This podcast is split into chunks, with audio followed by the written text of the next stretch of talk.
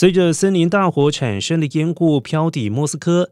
俄罗斯总统普京二十四号表示，俄罗斯西部正面临困难的情势，因为莫斯科东南方约两百五十公里的利山地区，当地由于强风，大火持续的扩大蔓延。目前已经出动九千五百多名消防和救援人员，以及八架飞机和七架直升机进行灭火。